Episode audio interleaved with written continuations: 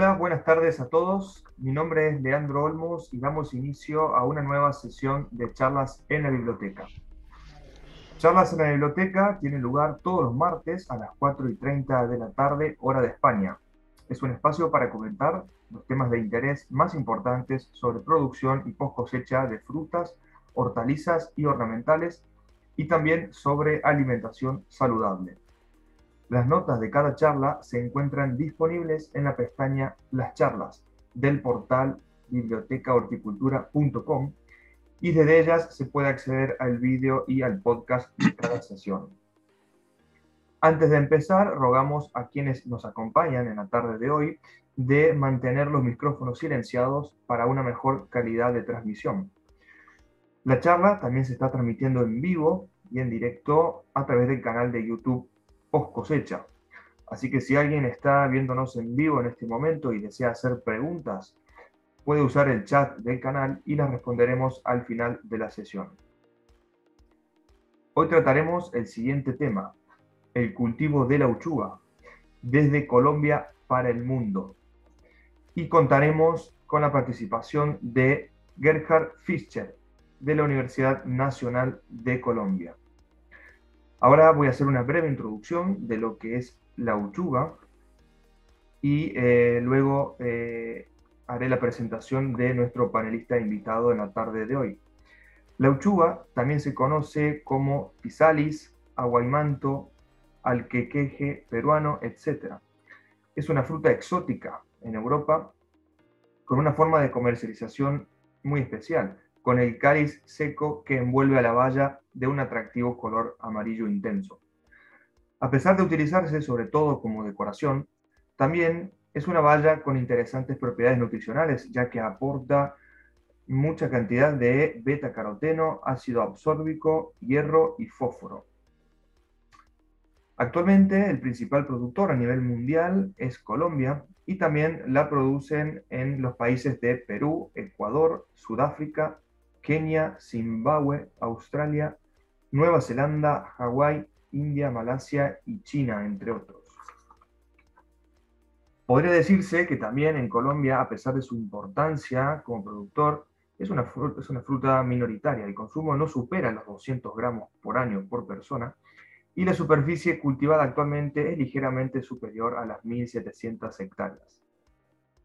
Hoy en día los principales mercados internacionales son eh, los Países Bajos, Reino Unido, Bélgica, Estados Unidos, Canadá y Alemania. En el libro Cultivo, post cosecha, procesado y comercio de berries, que eh, estará disponible a partir de abril en el portal bibliotecahorticultura.com, trata los cuatro berries principales, fresa, arándano, mora y frambuesa, y también dedica un espacio especial a aquellas especies minoritarias como es el caso de la uchuva. Un capítulo está a cargo específicamente del profesor Gerhard Fischer, quien nos acompaña en la tarde de hoy, y donde él mismo trata cuáles son los aspectos más destacados del cultivo y su comercialización. Más adelante hablaremos también un poco más sobre este libro, que saldrá brevemente para todo el mundo, de descarga libre y gratuita. Eh, y ahora voy a presentar eh, a, bueno, a nuestro invitado especial de la tarde de hoy, Gerhard Fischer, ingeniero hortícola, y eh, de, en Ciencias Agrarias de la Universidad Técnica de Berlín y la Universidad Humboldt de Berlín, Alemania. Gerhard, después de trabajar en la Asociación de Empresas Hortícolas del Estado de Hessen y como asistente científico en la Universidad Técnica de Berlín, se trasladó a Colombia, donde actualmente reside, para ser profesor en la Universidad Pedagógica y Tecnológica de Colombia, en Tunja, y después, por 22 años, ha continuado como profesor en la Universidad Nacional de Colombia en Bogotá, en las áreas de fisiología y producción de frutales en pre y posgrado. Gerhard tiene especial experiencia en frutales de clima frío, ecofisiología y fisiología de cultivos, y en la edición de revistas, libros y asimismo con un buen número de publicaciones. Gerhard es un especialista a nivel mundial en el cultivo de uchuva y a continuación nos explicará los aspectos más destacados de este cultivo. Buenas tardes Gerhard, bienvenido a la sesión de charlas en la biblioteca. Sí, muy buenas tardes, Alicia, Leandro. Gracias por la invitación uh, y bienvenidos a todos los que quieran escuchar sobre la uchuva, porque es algo muy especial, uh, no solamente para Colombia. Uh, sí, un segundo, sí, aquí tengo la charla. Sí, se ve aquí en la primera imagen ya que es un cultivo muy exótico que tiene su fruto dentro de un cáliz. Decimos en Colombia capacho, uh, es decir, es una envoltura muy especial que acompaña al fruto hasta la cosecha. Muy interesante para los restaurantes, uh, delicatessen, etcétera, para las grandes fiestas los hoteles, porque nadie sabe qué hay dentro de este capacho, de esta vejiga. Por eso, uh, más o menos logrado uh, un gran interés en todo el mundo. Y en los 80 se pensó, es un super fruto, uh, como se ve aquí a la izquierda, the next super fruit. Pensamos que después del kiwi viene la uchua como el fruto más importante en el ciclo pasado en Europa, pero no lo alcanzó totalmente. Pero es algo muy especial y para Colombia importantísimo, porque es uno de los frutos más importantes para exportar y para los uh, agricultores del altiplano. Mm, sí, como ya mencionó Leandro, uh, el fruto tiene algunas uh, propiedades muy importantes para la salud. Sí, tiene mucha fibra, fósforo, hierro, vitamina C, vitamina A, que en verdad son muy altos, pero según las variedades o las condiciones del de su cultivo, entonces varían estas propiedades, pero en general es tan importante que se ha hecho varios estudios sobre su parte uh, farmacéutica de salud, como por ejemplo, porque contiene muchos antioxidantes, ácidos grasos poliinsaturados, es antiinflamatorio, anticancerígeno, entonces es algo muy importante pero también quiero decir que hubo personas que quisieron comer tanta uchuva que después eh, tuvieron mucho problema estomacal. Tampoco es que ese es el, fruto, el único que se debe comer ahora para algazar o curarse, pero todo con su debido, ¿cómo se llama?, medida, ¿sí? Uh, normalmente yo como algunos uh, días frutos de uchuva máximo, ¿sí? Solamente para decir que no le pasa algo grave en el estómago. Uh, el origen de este fruto, eh, bueno, se piensa viene del altiplano del, Perú, otros dicen que viene de Brasil, uh, llegando después a Perú y a Chile, y los españoles llevaron este fruto a Sudáfrica, por eso en inglés se llama Cape Gooseberry de Sudáfrica. Por eso uh, ahora se cultivan casi todos los sitios tropicales y subtropicales, porque en verdad por su valor nutritivo es, es, muy importante para las personas que quieren cuidar su salud y también para los productores. En Colombia hay muchas plantas como silvestres, semisilvestres, por eso hacemos muchos estudios en coleccionar esas plantas y mirar después qué propiedades uh, tienen. Eh, aquí abajo ven en, en, la foto estas cápsulas rojas que es Physalis alquequengui vintiana china, que es una planta ornamental. Entonces es una uh, familia de, de, plantas muy, muy importantes en verdad en, en diferentes uh, sentidos.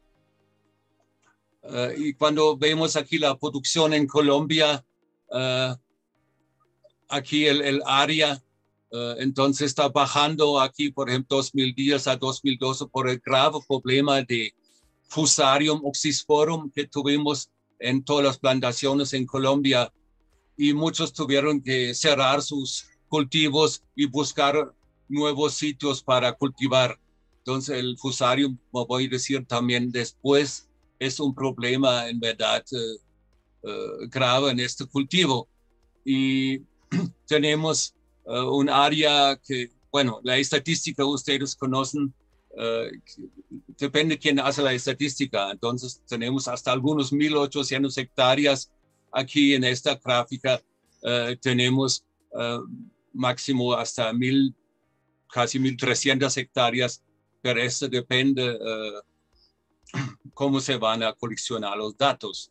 Y el rendimiento aquí va hasta 18 y puede bajar hasta 12 toneladas por hectárea hay mucha, mucha diferencia, no solamente en Colombia del rendimiento de la uchuva, porque en super condiciones, por ejemplo, entre 13 y 16 grados temperatura promedio, puede producir hasta 30 toneladas por hectárea. Pero he leído también eh, reportes de Brasil donde cosechan 5, 6, 7 toneladas, máximo 9 toneladas. Entonces, en sitios muy calientes es un cultivo que no se puede. Eh, recomendar, pero en sitios frescos eh, es un cultivo buenísimo eh, por todos sus valores y también sus rendimientos. Y abajo en estas dos fotos ven ustedes ya cómo son plantas que se conducen con hilos a dos alambres arriba sobre el cultivo hasta una altura de dos metros. Normalmente la uchuva crece casi sobre el piso sin esta conducción eh, por una, un tutorado. Así en Colombia solamente para decir que en varios eh, departamentos se produce, sobre todo donde hay eh, altitudes hasta más o menos 3.000 metros sobre el nivel del mar. y hay Boyacá es un departamento, otro es Cundinamarca, eh, departamentos que son cerca de la capital aquí en el altiplano colombiano, donde se produce muy bien y donde hay las facilidades también de la exportación. Y las empresas también exportadoras están aquí en la zona fría en, en Bogotá normalmente. Bueno, de la exportación, claro, interesa a muchos aquí en, en nuestro país. Hasta España aparece aquí con 100 mil dólares, algo así, en 2020. Uh, normalmente se exporta más a Holanda. Holanda es la gran mayoría, casi 5, 6, 7 veces más que el, el, resto se exporta a Holanda y Holanda va a distribuir este fruto para toda Europa y otros países. Y ahora entró Estados Unidos también, un país importador de la uchuva porque antes tuvimos un problema con eh, Estados Unidos, porque alguien describió en un artículo que hay la mosca de la fruta en la uchuva, entonces Estados Unidos no importó la uchuva o bajo un tratamiento cuarentenario de frío muy complicado y muy costoso. Pero ahora eh, la uchuva de sitios muy fríos no tiene la mosca de la fruta y se puede exportar directamente a Estados Unidos. Pero Alemania es un gran importador, Canadá, uh, y ninguno de esos países necesita el tratamiento cuarentenario de frío. Solamente si venden de sitios muy calientes, Estados Unidos necesita este tratamiento cuarentenario, es decir, las frutas cosechadas eh, tienen un tratamiento de algunos como dos grados durante 15 días para que la larva de la mosca de la fruta muera. Por eso es necesario. Y las exportaciones son, uh, fueron en 2019 algunos 35.7 millones de dólares de las chubas colombianas. En 2020 bajó este uh, valor todo por la pandemia. Entonces aquí muchos valores que también la tabla arriba son bajos ahora por la pandemia 2020-2021, pero esperamos ahora que van a subir otra vez. hay varias empresas importantes en Colombia que exportan, pero no exportan solamente uchuva, sino también uh, y otros uh, cultivos exóticos muy importantes. Y aparte de Colombia, Perú y Ecuador es otro exportador americano ahora muy importante. Sí, de la de la fruta en general o de su parte genética, vemos muy claro uh, que casi en, en, cada país la uchuva es un poco diferente. Aquí vemos abajo Sudáfrica, Kenia. Yo traje estos dos ecotipos de Alemania hace 35 años y después hubo muchos cruces con la uchuva colombiana porque hay la polinización cruzada, abierta. Por eso, si uno quiere tener una uchuva muy especial, debe tener un sitio, un lote como separado de otras uchuvas que tienen otras variedades por esta polinización cruzada. y ahora en Colombia Agrosavia, esa es la entidad del Estado que hace la investigación en, el agro. Entonces, creó dos variedades también, dorada y andina, pero no hay más variedades en Colombia. Sin embargo, en otras partes del mundo hay otras variedades que tienen nombres como Golden Nugget, Golden Berry y nombres también como locales casi porque en verdad no se ha trabajado mucho en la genética de la uchuva y puede ser interesante que también en España alguien trabaja en una variedad mejorada para España. Puede ser interesante. Y aquí en Agrosavia, en Colombia, hay personas que tienen mucha experiencia en la parte de fitomerajamiento de la uchuva que puede colaborar. Sí, la planta en sí, eh, como antes dicho, crece sobre el piso, pero con espaldera tutorado, se puede uh, colgar las ramas hasta una altura de dos metros, entonces se puede manejarla, cosecharla, uh, aplicar los, bueno, pesticidas, no me gusta esta palabra, pero se puede también protegerla mucho más fácil cuando está en una forma recta, ¿sí? y las flores, como ven ustedes aquí, son amarillas, eh, solitarias y en cada nudo de la planta, eh, de la parte reproductiva, en cada nudo, como vemos aquí, en cada nudo hay una flor y un fruto. Y después, eh, cuando cuaja el fruto, empieza a crecer aquí esta, este cáliz, o capacho decimos, y esa es esta protección increíble también con los rayos, ultravioleta. Tú produces la uchuva sin este capacho, lo puedes quitarlo fácilmente con, con las uñas y los rayos eh, del sol van a quemar el fruto eh, o entran ahí a plagas, enfermedades muy fácil. Por eso no se debe producir sin este capacho. Eh, y, este capacho produce también aquí una cera aquí en la parte del, donde inserta el fruto y el capacho, eh, se produce una cera y esta cera también protege el fruto. Eso es un repelente. Entonces, y a los americanos no les gustó esta cera, quisieron uchuvas sin esta cera, pues como un pegante para venderla como cualquier berry, como en una ciruela o, cereza. Entonces, pero quitar esta, esta cera repelente natural contra insectos, donde la uchuva se malocra en pocos días. Entonces no se debe quitar esta cera, que es uh, naturalmente sobre el fruto para protegerlo. Y el fruto tiene hasta 10 gramos, pero escrito aquí entre 4 y 10 gramos. 4 gramos sería mínimo para exportar. Uh, yo digo mejor 5 gramos para exportar porque el fruto pierde algunos 10% en la exportación, tendría algunos 4.5 gramos. Más pequeños los frutos son, ¿verdad? Son eh, muy pequeños para hacer uh, algo importante. Mejor tener frutos de 6 gramos para exportar, sí.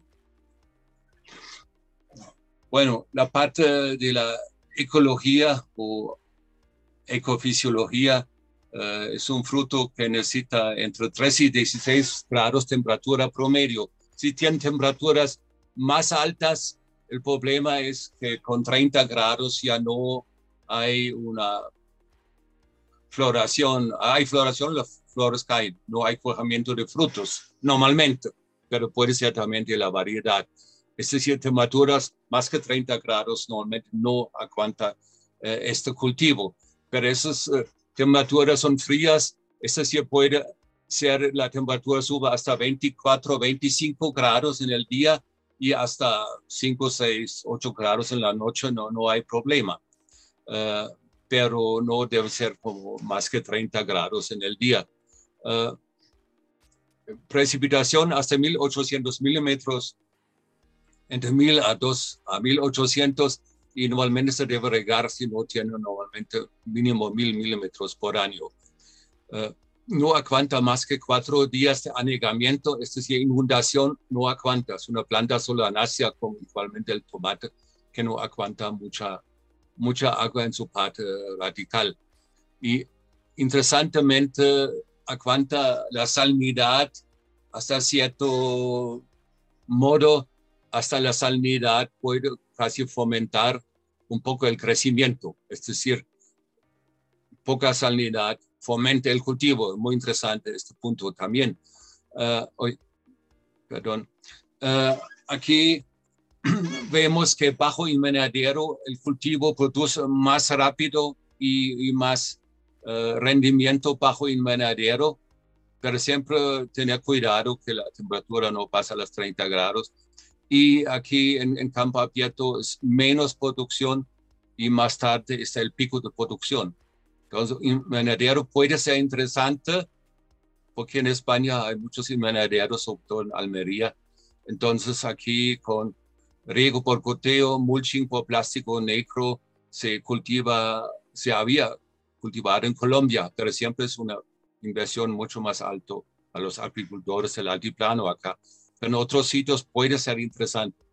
Aquí un sitio más bajo, 2.300 metros, la producción es mucho más temprano que en un sitio más alto a 2700 casi. Es decir, uh, con una temperatura un poco más alta, el cultivo es más rápido, produce más y después las producciones van a bajar. Es decir, en un sitio más caliente tienes casi una cosecha buena y no sé, o una, un segundo pico, pero el cultivo después ya no produce mucho. Puede ser como las flores en el clavel, uh, también se puede producir un primer pico muy alto, sembrar muy denso, en la uchuva casi igual, ahora estoy comparando clavel y uchuva. Tú siembras cada metro una planta, tienes un, una primera producción muy alta uh, y después ya no produce tanto, hay que renovar el cultivo. Uh, pero siembras cada dos metros una planta, la producción viene más tarde uh, y puedes cultivar casi durante dos años con una producción, un clima más caliente y más densidad de plantas, puedes producir un año. Ese es un punto muy interesante también. Y aquí cuando hay mucho frío, las hojas tienen esa coloración negra. Hay heladas, eh, empiezan a quemarse las plantas en su parte tierna, pero la planta puede retoñar después de una helada, pero no más helada. Uh, problema grave en el cultivo es el rajado del fruto con mucha humedad, sobre todo después de una época seca. Hay todos los tipos de rajar que ustedes pueden imaginarse, como ven en estas fotos. Eh, el tema es que cuando entra el agua al fruto, la epidermis no aguanta esta presión y empieza a rajarse.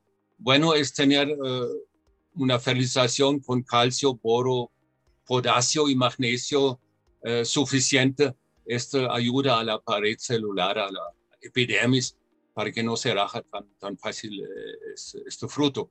Por eso muchos cultivadores también eliminan las primeras flores porque hay pocas frutos que van a rajarse, entonces después vienen todos los frutos al tiempo cuando se ha quitado las primeras flores, sí.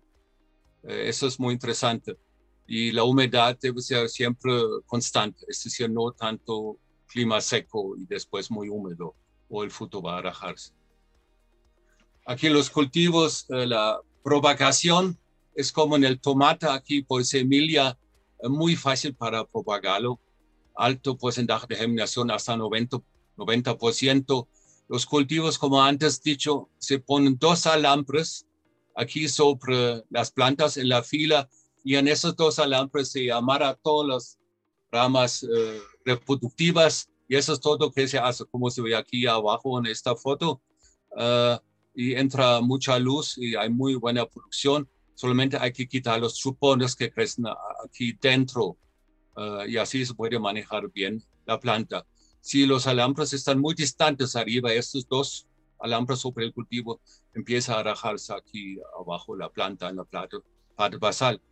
Antes en los 80 hubo plantas hasta un metro aquí uh, y muy densas. Después en los 90 un triple T como tutorado y después del año 2000 hubo estos postes en forma de V que fue también mucha impresión para los cultivadores. Por ahora son solamente dos alambres encima y el resto se hace con hilos donde se amarra esos dos alambres.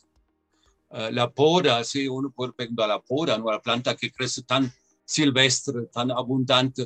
Uh, entonces, es muy importante quitar aquí abajo los uh, ramas laterales, los chuponos, o dejar hasta máximo cuatro ramas basales, porque aquí hicimos un ensayo con cuatro ramas primarias basales y en estas cuatro dejamos en total ocho ramas secundarias donde la producción fue más alta que dejar solamente tres ramas aquí basales. Pero aquí se ve la producción es baja, pero de todas maneras esto fue un ensayo aquí, un ensayo uh, no tan largo. Uh, siempre hay que mirar en todos estos trabajos el genotipo o la variedad si existe que uno va a manejar. Entonces yo había traído la variedad de Kenia de un supermercado en Berlín hace 30 años, ese de Kenia, que en verdad es el fruto más grande que he visto en la uchuva. No sé si ustedes tienen acceso en España a variedades que vienen de África, que son frutos grandes, pero cuidado, hay que hacer ensayos antes en pequeño y no sembrar dos hectáreas con una variedad nueva, pero porque la Kenia en Colombia no coge este color muy naranjo, sí, más verdoso. Por eso hay que tener mucho cuidado también con variedades que ven de otras zonas eh, del mundo, sí. Entonces en la poda importante eh, quitar las ramas basales si es un, un sitio muy húmedo. Si un sitio más seco, yo puedo dejar desde abajo de la base, puedo dejar aquí ramas laterales uh, fácilmente. El problema es, tienes ramas sobre el piso, el problema es fusarium sobre todo. Uh, y hay que quitar los chupones que crecen en el centro, ¿sí? Uh, y poda rejuvenecimiento, aquí abajo vemos esta foto bajo invernadero, cultivaron como cuatro años bajo invernadero. Y existe una planta en Inglaterra 20 años en invernadero. Entonces se puede en invernadero, aquí se hace un soqueo, decimos una poda de rejuvenecimiento o renovación, donde se puede quitar todas las ramas 5 a 10 centímetros sobre el piso o dejar también algunas de estas para que la producción no se pierda totalmente. Uh, la fertilización, no hay tantos estudios sobre la fertilización, casi todo se ha tomado del tomate, del tomate, que es también una sola nacia y tiene aquí un plan de fertilización, aquí según meses de cultivo, hasta 16 meses en este caso, uh, con diferentes uh, fertilizantes, uh, aquí casi cada tres meses aplicando aquí fertilizantes como 10, 30 días de NPK o 10, 20, 20. Es decir, hay que hacer una cierta mezcla y también se puede aprovechar en la uchuva fácilmente la gallinaza u otros abonos aquí uh, orgánicos uh, que se aplica, que es muy importante, reacciona muy bien al abonamiento orgánico. Los elementos menores, importantísimo, igual aquí, por ejemplo, 30 gramos por planta los primeros cuatro meses. Si falta, por ejemplo, el boro, como vamos a ver la, el fruto casi no crece. Y, y, otro tema es importantísimo tener en cuenta el calcio. Si falta el calcio, puede trabajarse el fruto más fácil. El capacho no crece o tiene esta posición apical igual como el tomate si falta el calcio o la, el cáliz no se forma. Por eso es un tema importantísimo calcio y boro aparte de nitrógeno. Hicimos otro ensayo aquí en la fertilización, quitando cada vez un nutriente vemos muy claro que si falta el boro en la fertilización, la planta no produce. Aquí vemos, y falta de boro en esta planta, todos los meristemos, los cocolios, se queman. Se queman, es decir, la planta no crece y no produce. Por eso esta poca producción. Si hay frutos, con falta de boro son totalmente formados, ni, ni sirven ni para la mermelada. Entonces aquí si falta nitrógeno, la planta no se desarrolla, muy grave también el tema. El otro es falta de potasio, también hay muy poco desarrollo de la planta y de las ramas y todas las hojas pajeras caen. Mm, otro tema, plagas y enfermedades. Ustedes saben todos que cultivan tomate o otra solanácea que son muy susceptibles a las enfermedades eh, y también a plagas. Aquí arriba vemos el minador que mina las hojas, eso es casi común eh, en la uchuva, pero no es bueno por falta después de área fotosintética. Uh, aquí Aculops, eso es un, un, ácaro que causa esta coloración de las hojas. Y gravísimo lepidópteras. Mira cómo minan los frutos, se acaba todo, casi una, una producción. Uh, menos las enfermedades, lo más grave, digo, es CDE, eh, el Fusarium oxysporum. Empieza con hojas amarillas, uh, después los capachos aquí se desarrollan como un fruto maduro, pero el fruto dentro es verde, imagínense. Y se ve muy fácil el fusarium cortando el tallo abajo basal en la planta, donde todos los vasos están tapados aquí por el hongo. Por eso esa es la enfermedad más grave que tenemos en Colombia. Uh, y varios años casi no hubo producción, por eso los cultivadores tuvieron que cambiar el lote de su cultivo. Uh, por eso la uchuva está migrando casi cada cinco años por el fusarium. No, no, sé, entonces hay que mirar cómo uno puede controlar fusarium. Se han trabajado mucho en agrosavia en esta estación del gobierno. Entonces lo más importante es por el fusarium, tener uh, plantas, plántulas libres de esta enfermedad de viveros o plantuladoras, decimos aquí en Colombia, que no tienen esta enfermedad allá y, las plantas son totalmente libres de esta enfermedad. También se puede controlar un poco con eh, algunos eh, biológicos como tricoderma virens o aplicar quitosan, uh, pero de todas maneras, cuando fusarium entra al cultivo es casi imposible después erradicarlo. Normalmente hay que dejar el lote y buscar otro terreno. o, otro tema es la el anegamiento o la inundación se puede sembrar mejor en cameleones, es decir, en surcos más altos y también en esos surcos como elevados, el fusarium no ataca tan, tan fácil. Entonces eso es un problema gravísimo eh, que afecta a toda la producción en, Colombia. Bueno, ya llegamos a la cosecha. Uh, sí, la señora feliz aquí cosechando la uchuva es el trabajo o los costos del trabajo más alto es, la cosecha, porque cada fruto, bueno, antes se mira si está ya maduro, hay que cosechar eh, con el, pedúnculo, algunos pedúnculos eh, son tan fuertes, pegados, hay que usar tijeras, entonces no, no, no es tan, tan fácil de verdad. Y hubo ensayos hacia la cosecha mecánica en Canadá, por ejemplo, pero no funciona porque no toda la producción viene al mismo tiempo. Entonces aquí vemos que es el punto óptimo de cosecha cuando el fruto se ve como traslúcido dentro del cáliz, se ve algo amarillo aquí dentro y se abre después el, cáliz dentro del fruto, verdad es amarillo. Por eso, y el cáliz madura casi al tiempo con el fruto.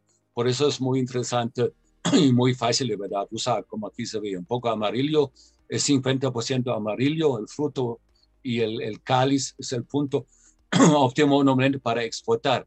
Aquí 100% amarillo el, cáliz y el fruto, eh, lógicamente eso es casi para mercado nacional interno. Y aquí eh, cáliz ya muy seco, eso es maduro, el fruto sería para hacer su mermelada en, la casa. Eh, y el fruto muy verde, aquí 25% amarillo, 75% verde, Así se exportó antes a Rusia desde Colombia, pero en este momento lógicamente ya no se exporta a Rusia, pero se puede tal vez eh, también exportarlo así, pero jamás va a llegar a un sabor muy dulce con el fruto, un cáliz tan verde como en este caso. Aquí la cosecha, eso es como una fiesta. Hay un centenar de personas en las fincas cosechando aquí, uh, pero hay que tener mucho cuidado. No se debe cosechar la lluvia y en la misma finca se necesita algo, aquí se ve algo, un techo encima, porque el sol tampoco debe estar brillando sobre los frutos cosechados, como por la fruticultura es así. Uh, sí, finalmente aquí la cosecha y post cosecha Sí, aquí ustedes ven, estas ya son empresas exportadoras. Eh, aquí eh, las señoras son mucho mejor que los hombres en trabajar el fruto y con el capacho. Hay que abrir cada capacho mirar el fruto y si está limpio no hay ácaros o otros lepidópteros dentro del capacho. Eh, y tanto se clasifica aquí en estas canastillas y esas canastillas después con los frutos se debe secar el, cáliz con esos ventiladores. Puede ser a 18 hasta 24 grados, 10 horas o más, 6 horas. Muchos dejan todo un día completo el secado del cáliz. Cuando no está seco, puede pasar en la exportación hasta que un hongo se acóspera o el, el, fruto llega con putritis. Entonces hay que secar el capacho. es un trabajo adicional que hacen solamente que hacen solamente los exportadores. Una finca pequeña normalmente no está aquí secando el cáliz, pero es importantísimo solamente se exportar con cáliz seco. Se cosecha dos a tres veces por semana en la finca uh, y se puede cosechar hasta 18 meses. Es decir, eh, la cosecha es continua en, en picos. Cada dos, tres, cuatro meses, un pico con clima. Eh, por eso es interesante el cultivo. Y tú puedes tener dos lotes en diferentes momentos de desarrollo, puedes cosechar todo el año. Eso es muy importante también.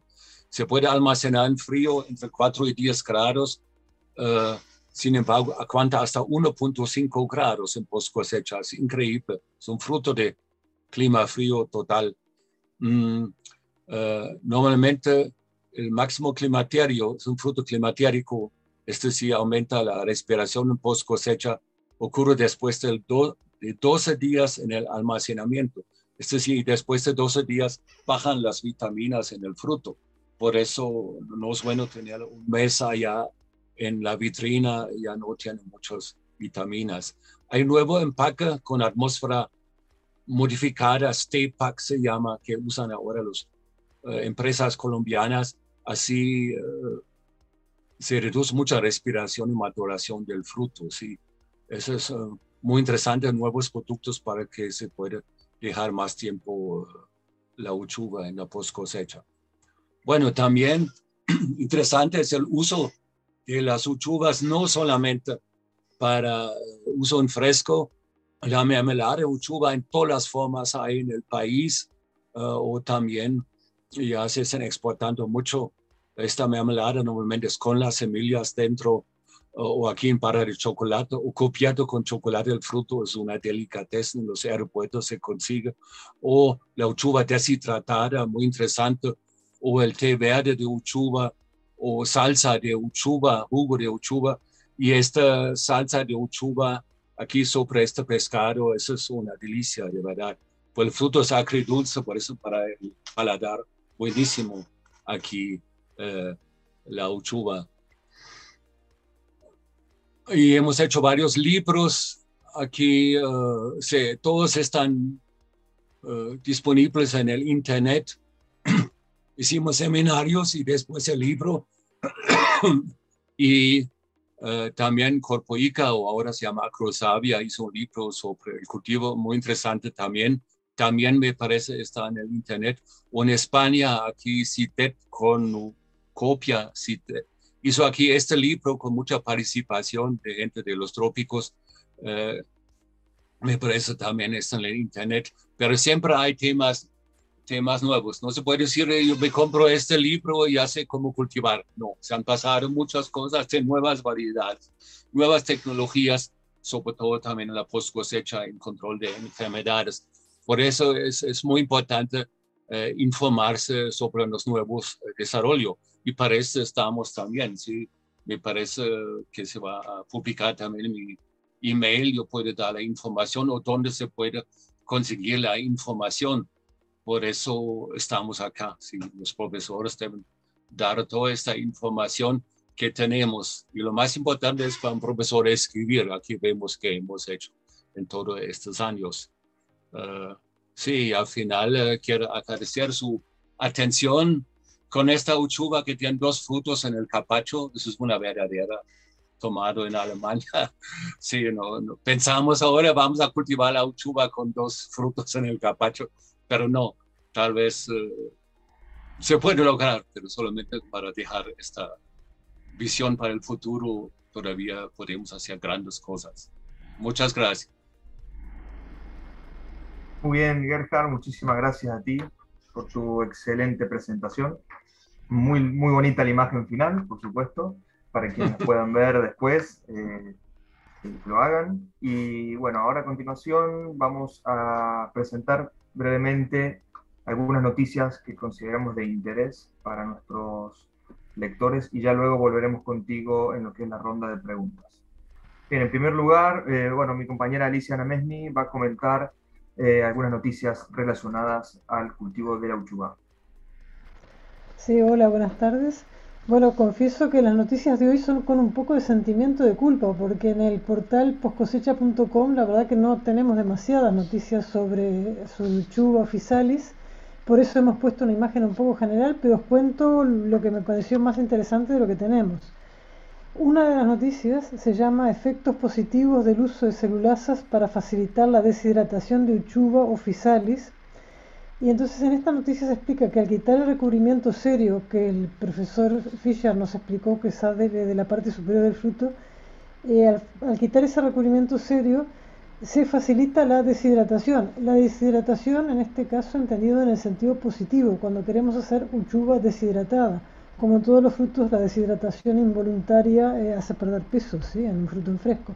Pero en este caso es un trabajo que lo que busca es eh, una de las facetas de industrialización que mostró el profesor Fischer, que es la uchuva deshidratada. En este caso es un trabajo de Carlos Erazo y colaboradores. Eh, otro trabajo que está publicado se llama Trabajo sobre la calidad y las características organolépticas de la uchuva, eh, Fisalis peruviana. Esto, eh, el autor es Javier Giovanni Álvarez Herrera y colaboradores también, y estudia la aplicación de cloruro de calcio para evitar el rajado. como nos ha comentado el profesor Fischer, como en otros berries, el rajado es un problema con el cloruro de calcio se intenta evitarlo, pero el resultado que han obtenido estos autores es que eh, también detiene la maduración, que es un efecto no deseado en según casos. Eh, otro trabajo, también por Álvarez Herrera et al., determinan que el 1-MSP igualmente retrasa la maduración. El 1-MSP tiene este efecto en muchos frutos y también lo tiene, eh, como es, también lo tiene la uchuva. Y luego hay otra noticia que originalmente se publicó en nuestro portal de tecnología hortícola, que explica que eh, en Argentina, tanto el INTA, o sea, el Instituto Nacional de, perdón, de Tecnología Agraria, como la Universidad de Buenos Aires están empezando a estudiar la uchuva. Esa noticia también la recoja después eh, post cosecha. Y de mi parte era comentaros eso. Gracias. Muy bien, Alicia, muchísimas gracias a ti. Y yo voy a comentar también brevemente esta importante noticia. Eh, se refiere al libro de Frutos Rojos, al libro de Berries, que vamos a presentar en los próximos días. En el libro han participado investigadores y profesionales del sector de diferentes partes del mundo. Consta de 29 capítulos en los cuales se reúnen eh, en varios bloques de importancia como por ejemplo el bloque de panorama general, cultivo, post cosecha, procesado y comercio.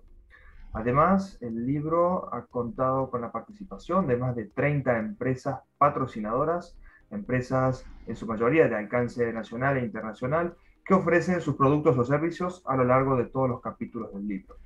Así que, bueno, desde abril el libro eh, será de acceso libre y gratuito y descarga gratuita eh, para todo el mundo a través del portal bibliotecahorticultura.com en la pestaña de publicaciones. Y bueno, para quienes quieran recibirlo en su correo electrónico, pueden directamente enviar un correo a la dirección info.poscosecha.com con el asunto leer libro Berries y eh, se lo mandaremos ni bien sea publicado. Y bueno, también aprovechar a todos los participantes, investigadores y profesionales, como el profesor Fischer, que han participado en el libro con su interesantísimo aporte técnico, y a las empresas que nos han acompañado. Eh, bueno, vamos a lo que es la ronda de preguntas, la ronda de preguntas del coloquio eh, general. Así que yo, en primer lugar, mm, quisiera, bueno, quisiera preguntarle al doctor Fischer si, por ejemplo, en el, en el, no sé si en el corto plazo, pero si en el mediano plazo de tiempo, podríamos considerar eh, a la uchuva como un cultivo de berries de igual importancia que las berries actuales, como son la fresa, el arándano, la mora o la frambuesa. Sí, el tema es hay que estudiar más el cultivo y sobre todo por el clima. Uh, es un cultivo en su origen del, del, altiplano tropical. Si yo quiero cultivarlo en sitios uh, europeos más bajos, entonces te va a hacer un trabajo de fitomerjamiento, de selección. Por eso sería muy importante que una entidad, no sé, en España, por, por ejemplo, que trabaja el agro, que tiene esta colección y mira cómo se puede uh, cultivar en campo abierto o, o, bajo invernadero, que también eh, existe esta posibilidad y ustedes tienen mucha experiencia en invernadero, por ejemplo, invernaderos que tienen muy buena ventilación, eh, es importantísimo. O invernaderos que tienen techos corredizos, donde se puede correr el techo. Aquí también tuvimos uh, algunos de estos invernaderos y que son importantísimos, porque sin sol directo tampoco la calidad es uh, tan buena. Uh, y puede ser con esta investigación faltante producir chuvas o que gooseberries también en Europa también en Europa. En Alemania hubo cultivos también durante varios años, pero no sé qué pasó. Esto fue en los 80s y, 90s del siglo pasado eh, y produjeron eh, algunos seis, me parece máximo ocho toneladas por hectárea, pero vendieron los frutos muy bien. Pero siempre estas son épocas también donde eh, la gente está tratando de entrar con nuevo cultivo al mercado pero muchas veces falta eh, la parte de la investigación, ¿sí? Por eso si hay una entidad investigativa que trabaja en este tema, estoy seguro que la UCHUA puede lograr un, ¿cómo se llama? Un sitio, un, rango muy importante en los berries, eh, también en Europa. Eh, estoy seguro, porque el tomate y uchuva en verdad son muy, muy, muy, similares en muchos puntos. Sí, y el tomate ha logrado ser la hortaliza más importante en el mundo, porque la uchuva como un pequeño, una pequeña hija del tomate puede también lograr algo importante. Estoy seguro, sí, eh, estoy seguro. Y si necesitan ayuda, por ejemplo, aquí en estos países en el trópico hay mucha gente que puede ayudar también en estos, uh, ¿cómo se llama? Desarrollos, estoy seguro. Sí, Gerhard, una, perdón, eh, profesor una, ¿cómo es? Un, un detalle en la uchuva que creo que es interesantísimo con la preocupación que tenemos por alimentos sin residuos es que mm. es un alimento protegido naturalmente, ¿no? Porque con, digamos, con el cáliz o el, ¿cómo es el capacho, ¿no? Que le llaman. Sí. Eh, no sé si se le hace tratamientos, eso no lo mencionó, pero en todo caso este, quedaría protegido el fruto, igual que puede pasar con una uva de estas que en España se protegen con un papel, ¿no? Ah, sí, sí, interesante. Otros frutos se pone allá una bolsa encima. Necesita una, una, bolsa. Sí, tienes razón, pero hay que tener cuidado con otros productos uh, pesticidas sistémicas, sí, que entra ya por las raíces. Uh, el único problema es el fusario. Si se logra controlar el fusario, casi el resto casi no hay mucha pesticida porque el capacho protege el fruto. Uh, entonces, un fruto en, verdad eh, sano. Si eso no aplica a esas pesticidas fuertes sistémicas, pero uno que es eh, más ecológico, más biológico, un cultivador. En Colombia hay varios que exportan sobre todo a Francia la uchuva, ¿cómo se dice? Ecológica. Ya, este, y esa uchuva se exporta por avión en un precio lógicamente más alto. Este es posible. Puede ser muy interesante también para toda esta, ¿cómo se llama? Esta onda ahora uh, de los cultivos orgánicos. Uh, puede ser muy interesante. Sí, tienes toda la razón, porque no se aplica al fruto ningún producto directamente. Sí, muy interesante. Perdón, perdón, creo que la producción biológica sí se está realizando hoy en día. Sí, sí, la producción ecológica, pero en muy pocas fincas que deben especializarse, porque no es fácil producir una sola nacia sin ninguna pesticida. Es, mucho trabajo manual, sí, sí, porque ellos también hasta eh, eliminando con la mano todos los insectos o larvas, etcétera, así es necesario.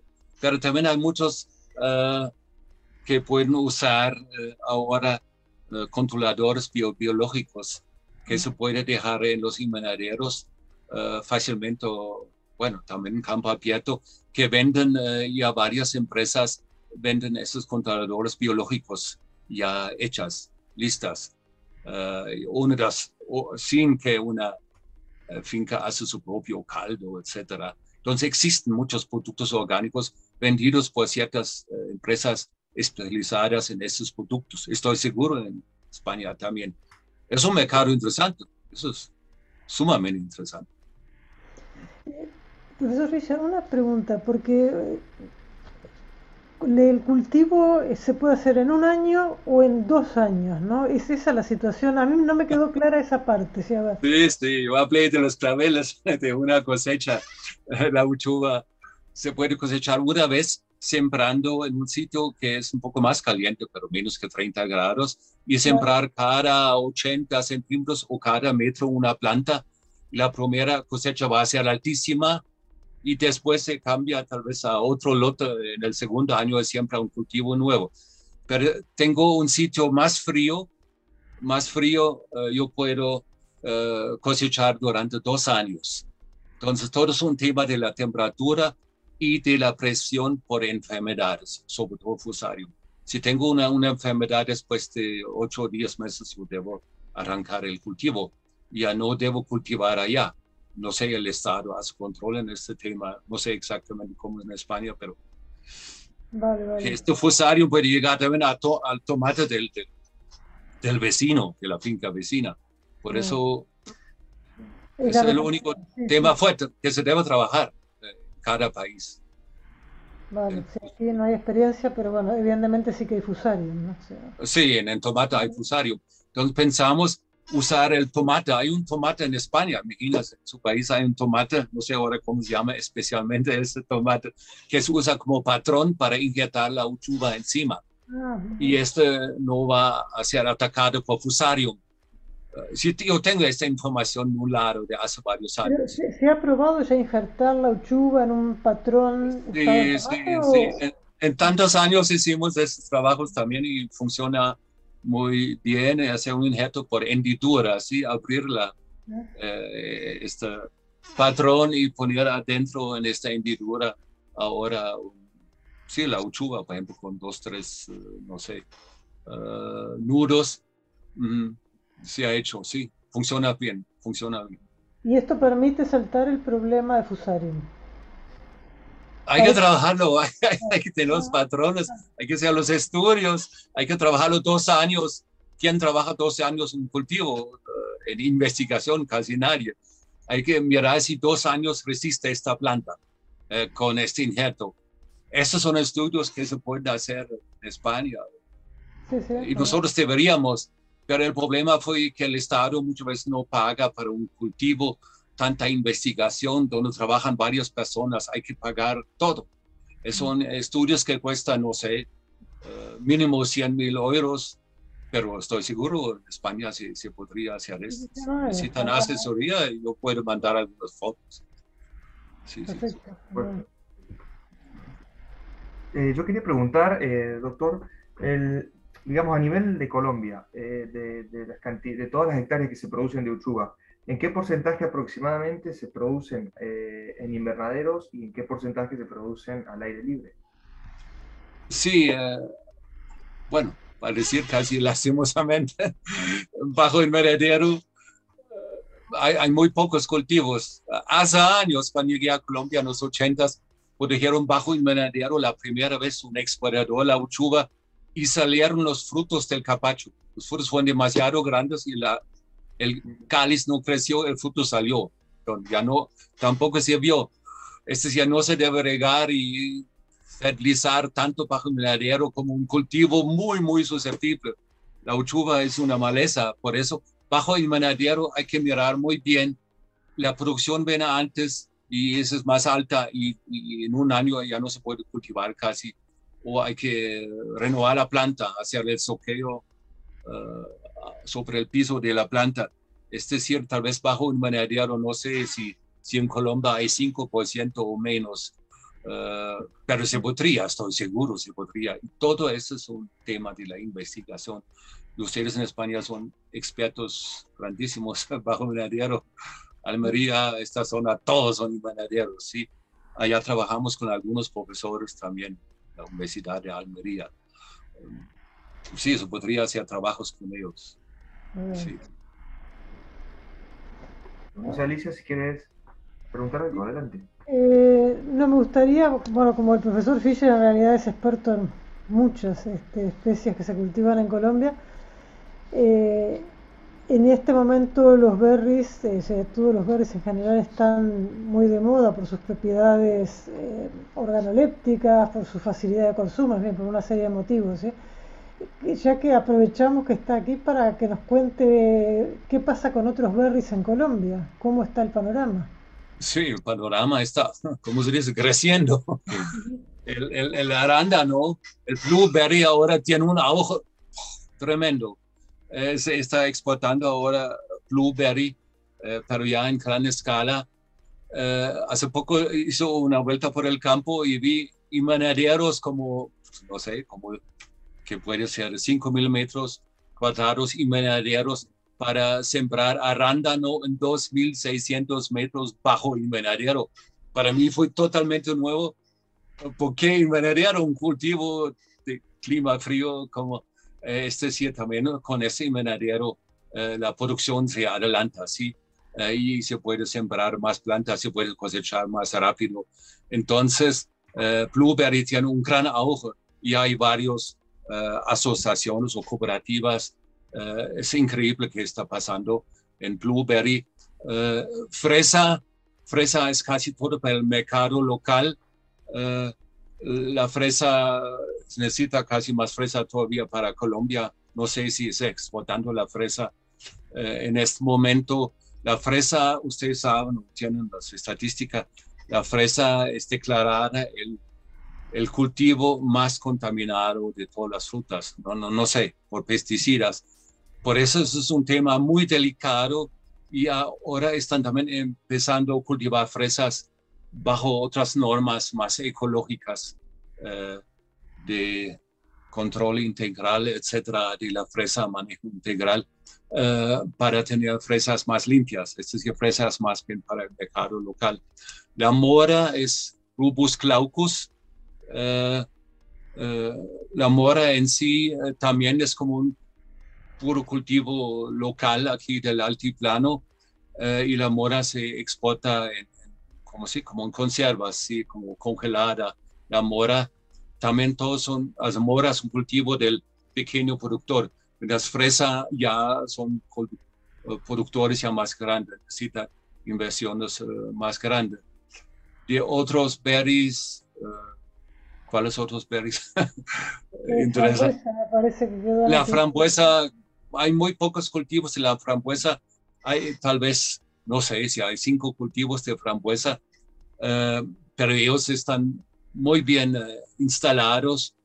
Eh, frambuesa hasta debajo de, un, de, un, de una malla blanca cultivan la frambuesa para protegerla un poco contra las adversidades del clima.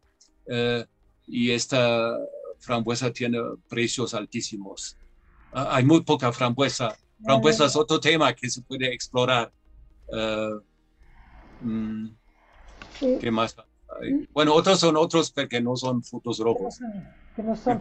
Sí, sí, sí. Eh, eh, profesor, aprovechamos a comentar por si a alguien le interesa, ¿no? Que quizás vamos a contar con unos artículos de usted, uno para guayaba, ¿no? Para fejoa, la guayaba verde. y, otro quizás para maracuyá, ¿no? Eso sería en Biblioteca de Horticultura en un tiempo, pero bueno. Y bueno, pasifloráceas, o no, no sé, no sé qué más se cultivan de pasifloráceas, como cuatro especies fuertes de pasifloráceas.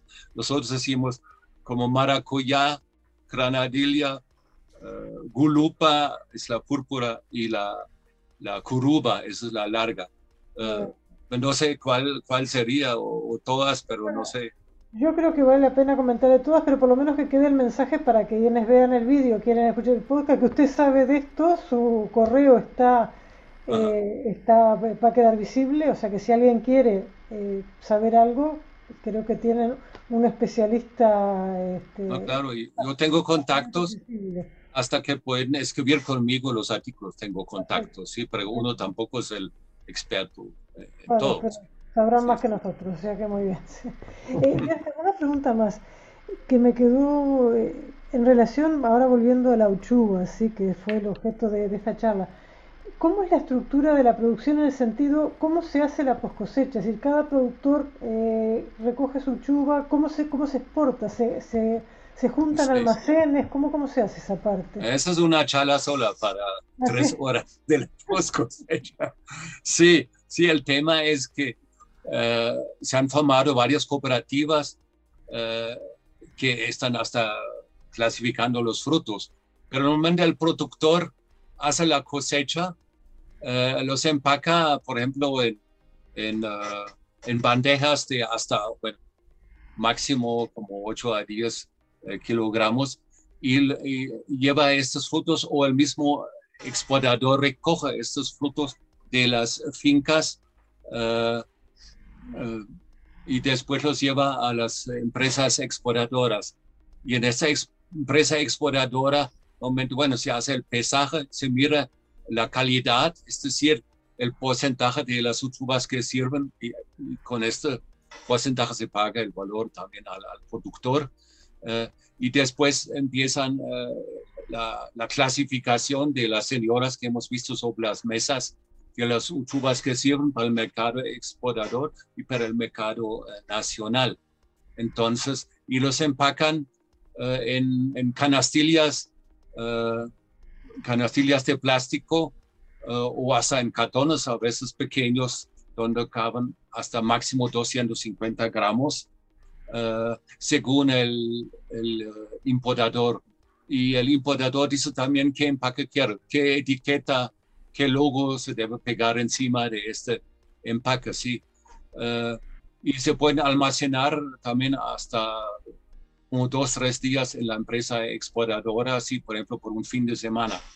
Uh, pero normalmente de las empresas exportadoras vienen los camiones uh, grandes y los llevan a, a, los aeropuertos en Colombia, sí, en el norte, por ejemplo, uh, en, la costa, y allá van por barco después a Europa o otros estados. Um, las uchuvas que son más caras o, sufren más por el tiempo de la exportación. Se exporta en avión y estas son las chubas, por ejemplo, biológicas, de producción biológica. Sí. Uh, este es el, el, tema como más eh, especializado, sí, por avión. Uh, entonces... ¿Y la, la, ¿hay, ¿Hay todo el año? Que es un tema que tampoco me quedó claro, porque como Colombia tiene en fin, tanta diversidad también, eh, ¿hay uchuva todo el año o hay una temporada? Sí, hay uchuvas. Eh, bueno, si hay una lluvia después, sobre todo si hay tiempo más seco en estas regiones, si hay una lluvia, después viene una producción, después de, por ejemplo, de dos, tres meses, una producción más alta pero en verdad hay, hay, hay todo el año, hay todo el año. Y el tema ahora por la lluvia o sequía casi ya no existe. El cambio climático nos ha cambiado todos los climas aquí en el altiplano. En el altiplano está lloviendo más que, que antes. En el valle hay más sequía, hay más problemas por, por el, calentamiento global en los valles, en los sitios más bajos. En los sitios más altos está lloviendo casi todo el año, imagínense. Eh, entonces hay producción todo el año y problema por el fusarium. Entonces, en verdad, tenemos todo el año, pero el, el, tema es ahora de los importadores. En Europa, ustedes saben, todo el mundo va a vacaciones. Julio, agosto, casi no importan mucho entre julio y agosto. Y a partir de septiembre empieza la gran cantidad de uchuva que va después otra vez hasta Semana Santa, hasta mayo más o menos, de septiembre hasta mayo. Hay, hay gran uh, producción y gran exportación y los cultivadores lo saben. Entonces ellos siembran en, en, tal fecha la primera cosecha después de cinco a seis, siete meses, que debe ser septiembre. Pero después siguen los dos años, un año y medio, la producción uh, constante. Uh, sí, hay buen sitio, buen, buen clima, buen, buen suelo, pueden hacer el soqueo, es la poda sobre el piso para que se renueva la planta. Para esta segunda producción de planta renovada es menos, es menos. Pero también es un tema que se puede trabajar, investigar con mejor fertilización. Sí, entre la, en primera plantación, ¿cuánto tarda en, en haber los primeros frutos? Sí, más o menos. Mm, los más rápidos en cuatro meses, normalmente cinco meses, empieza la primera producción.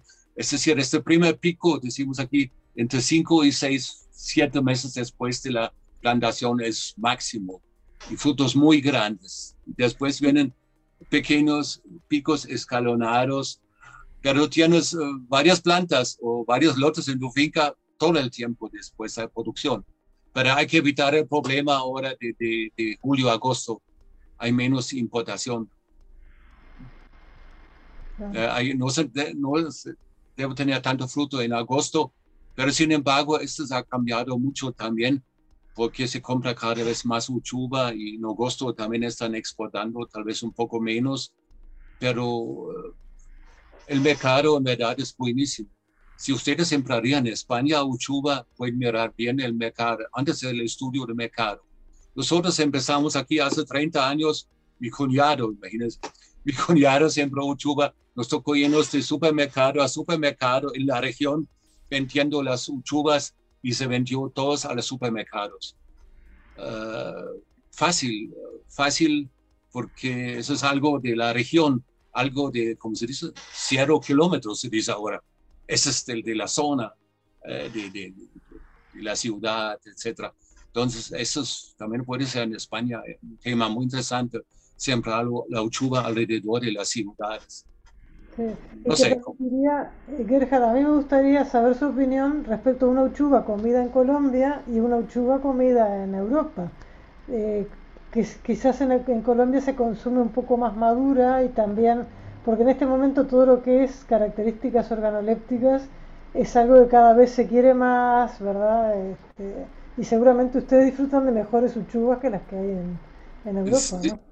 Sí, por un lado, como yo veo, vienen en un tamaño más pequeño, algunos encogidos, por tantos días pierden el agua por la respiración, transpiración, y, uh, y algunos tienen, perdón decir, está así como de algunos tienen botritis. Sí, no sé, ustedes han visto, casi no me gusta decir estas cosas, pero yo he visto también mucho en fresa y mora, aquí en los supermercados hay botritis, hay el hongo botritis, el hongo blanco, en la uchuva también pasa eso. Y según las normas aquí se, se permite un cierto porcentaje con botritis de las frutas, todavía en el supermercado. Sin embargo, los supermercados dicen que, que cuando uno encuentra un fruto podrido, debe decir al supermercado y te regalan toda la canasta te regala el supermercado si encuentras botritis, pero, pero uh, si se produce en España, la botritis no va a ser tan grave. Sí, de hecho, bueno, yo diría que las uchuvas, por lo menos que, he visto yo, no tienen ningún problema sanitario.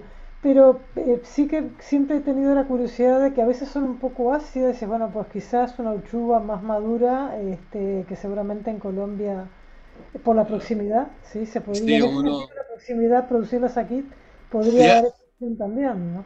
Uno tiene el ojo. Tú, ves un fruto, tú sabes más o menos cómo es el sabor.